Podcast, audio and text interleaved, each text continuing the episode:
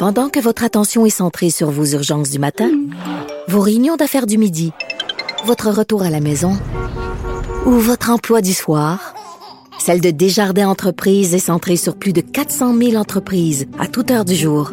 Grâce à notre connaissance des secteurs d'activité et à notre accompagnement spécialisé, nous aidons les entrepreneurs à relever chaque défi pour qu'ils puissent rester centrés sur ce qui compte, le développement de leur entreprise. On parle maintenant de retour au travail. Bon, euh, la semaine prochaine, le 4 mai, ça va reprendre en partie. Et là, il y a beaucoup de questionnements sur euh, le travail et surtout une question qu'on se fait beaucoup poser, c'est est-ce qu'on est obligé de retourner au travail? Euh, si on a peur de la maladie, la COVID-19, est-ce qu'on peut refuser d'aller travailler?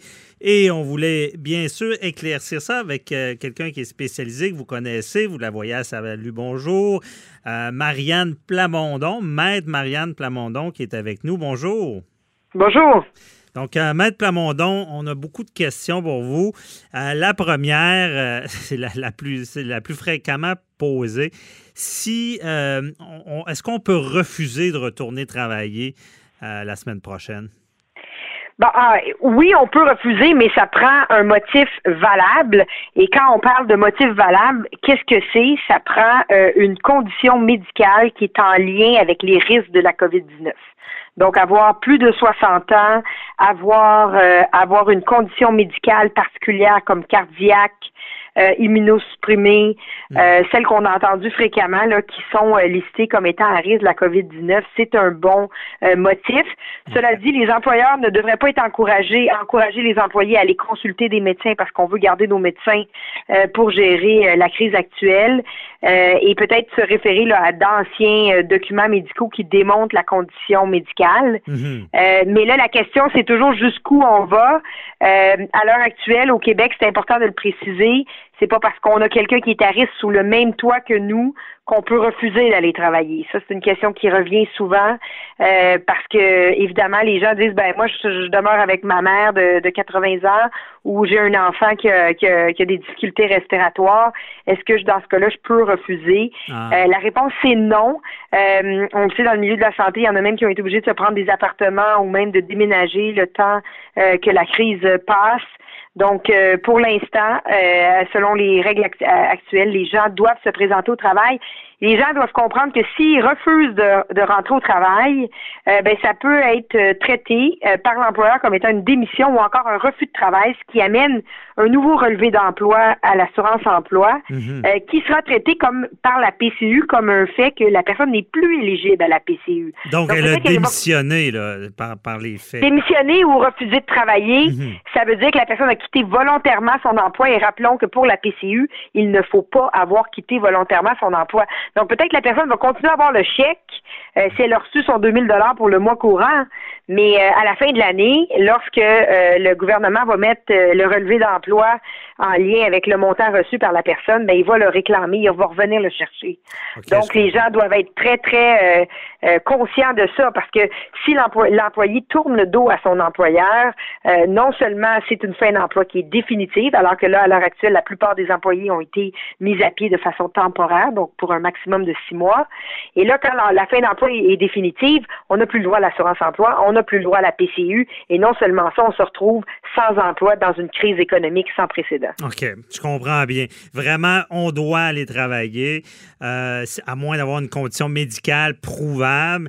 Et euh, il y a cette nuance-là que vous dites bien aussi, c'est euh, c'est pas parce qu'on a quelqu'un qui peut être vulnérable dans notre maison qu'on peut refuser. Bon, on comprend bien. Il faut mettre en place des mesures. J'ai vu des gens là, dire bon ben écoutez, on va prendre une pièce de, de, la maison mhm. où cette personne-là va s'isoler pour ne pas être en contact avec le, le reste de la famille. J'ai vu des gens faire leur, leur, leur, sous-sol, leur, leur nouvel habitat de façon à ne pas contaminer le reste de la maison, mais continuer à bien des désinfecter les lieux euh, où euh, il y a un passage commun. Euh, mais il faut mettre en place des, des, des, des, mesures comme celle-là. Mais à l'heure actuelle, effectivement, même si on a quelqu'un qui est à risque dans son entourage, on doit se présenter, contrairement à la France qui, qui est allée dans un sens contraire. Ah ouais, eux, c'est pas obligatoire?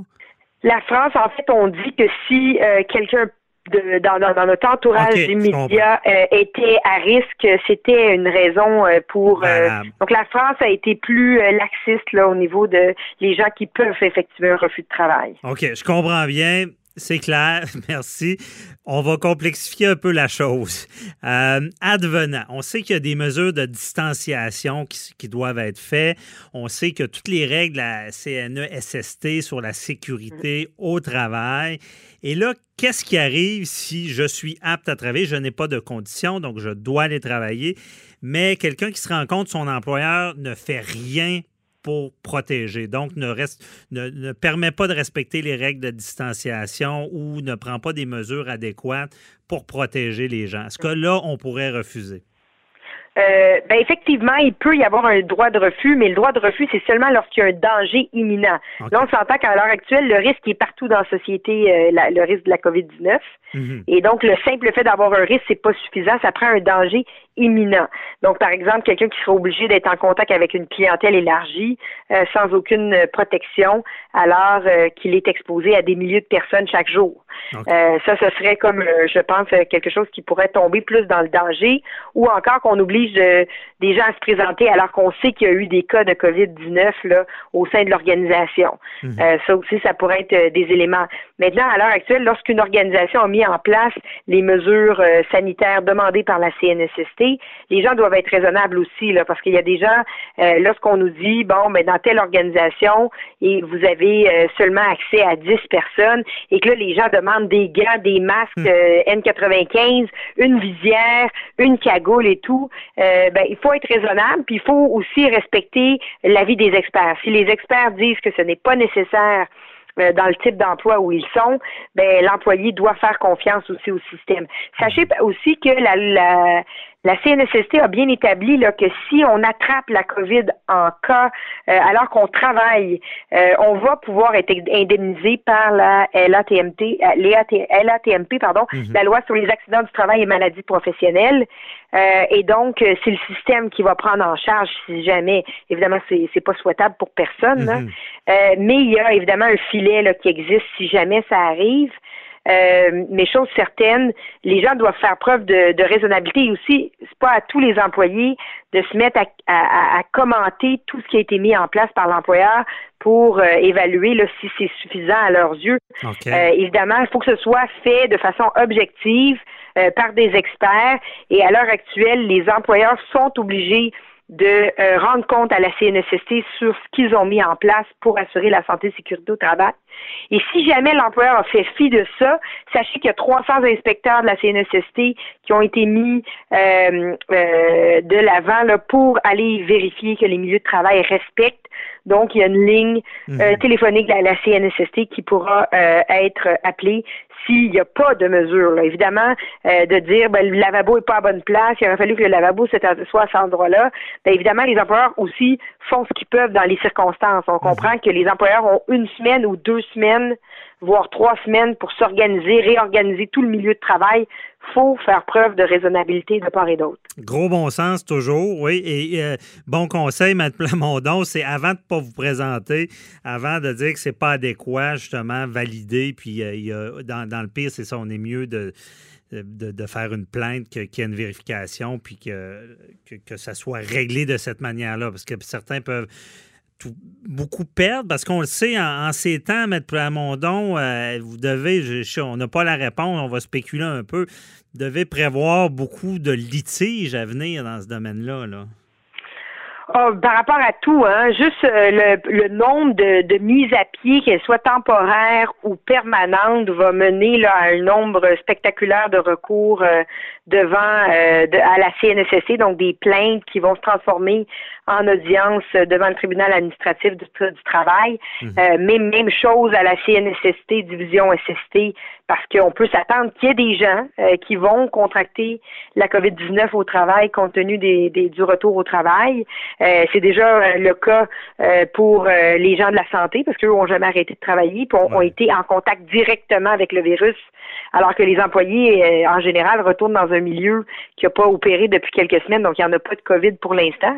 Mm-hmm. Espérons que ça va rester comme ça. Là. Ben euh, mais pour celles qui étaient là au front euh, directement en face du virus, évidemment, il y en a qui l'ont attrapé euh, et ont pu évidemment faire des réclamations à la CNSST ou en division SST. Mhm. mais c'est certain aussi que au niveau des congédiements, bon, il y a beaucoup d'employeurs qui ont perdu des, des sommes importantes et donc qui sont procédés par des licenciements, licenciements collectifs. certains ont, ont plaidé la force majeure euh, pour ne pas donner les avis. Euh, certains ont essayé de ne pas donner les délais congés prévus au Code civil du Québec euh, lors d'une fin d'emploi définitive pour un employé qui avait beaucoup d'années de service. Et tout ça va mener à un nombre de recours, évidemment. Parce que théoriquement, euh, parlons-en rapidement, euh, il y a, malgré la crise, théoriquement, quelqu'un qui est à l'emploi depuis longtemps se fait congédier, devrait avoir cette indemnité-là ou euh, c'est pas clarifié? Exactement. Et ce n'est pas. Moi, j'ai vu des lettres d'employeurs qui disaient ben, on est dans une force majeure, donc on ne paye plus les indemnités en vertu de la loi sur les normes du travail et ou en vertu du Code civil du Québec. Attention, les employeurs, oui, ont une situation difficile à faire face, mais ils ont encore des obligations au niveau des règles en matière de droit du travail et ils peuvent pas euh, les, les, les, les, mettre de côté parce qu'on est dans une situation de crise. Tout le monde est dans la crise et les employés ont quand même droit euh, aux euh, éléments qui sont prévus par la loi. Et donc, un employé qui a cumulé beaucoup d'années de service a le droit à un délai congé qui tient compte de ses années d'ancienneté et aussi le, le, niveau hiérarchique et compte tenu de son salaire. Mhm. Et donc, euh, ce n'est pas là parce qu'on est dans cette situation-là -là, qu'on peut euh, éviter ça comme employeur. Donc, c'est important de le rappeler. C'est pas parce qu'on est dans une situation de force majeure qu'on évite les, lois d'ordre public en, droit du travail. Bien dit. Il y a toujours des règles. Merci beaucoup, maître Marianne Plamondon de chez Langlois Avocat. C'était très clair. Je pense que vous allez peut-être aider des gens à, ne pas avoir des conséquences fâcheuses parce que tout va reprendre euh, un jour et euh, ce que vous allez faire en ce maintenant peut se retourner contre vous. Donc, merci, Mme Plamondon. Bonne journée. Ça fait plaisir. Au revoir.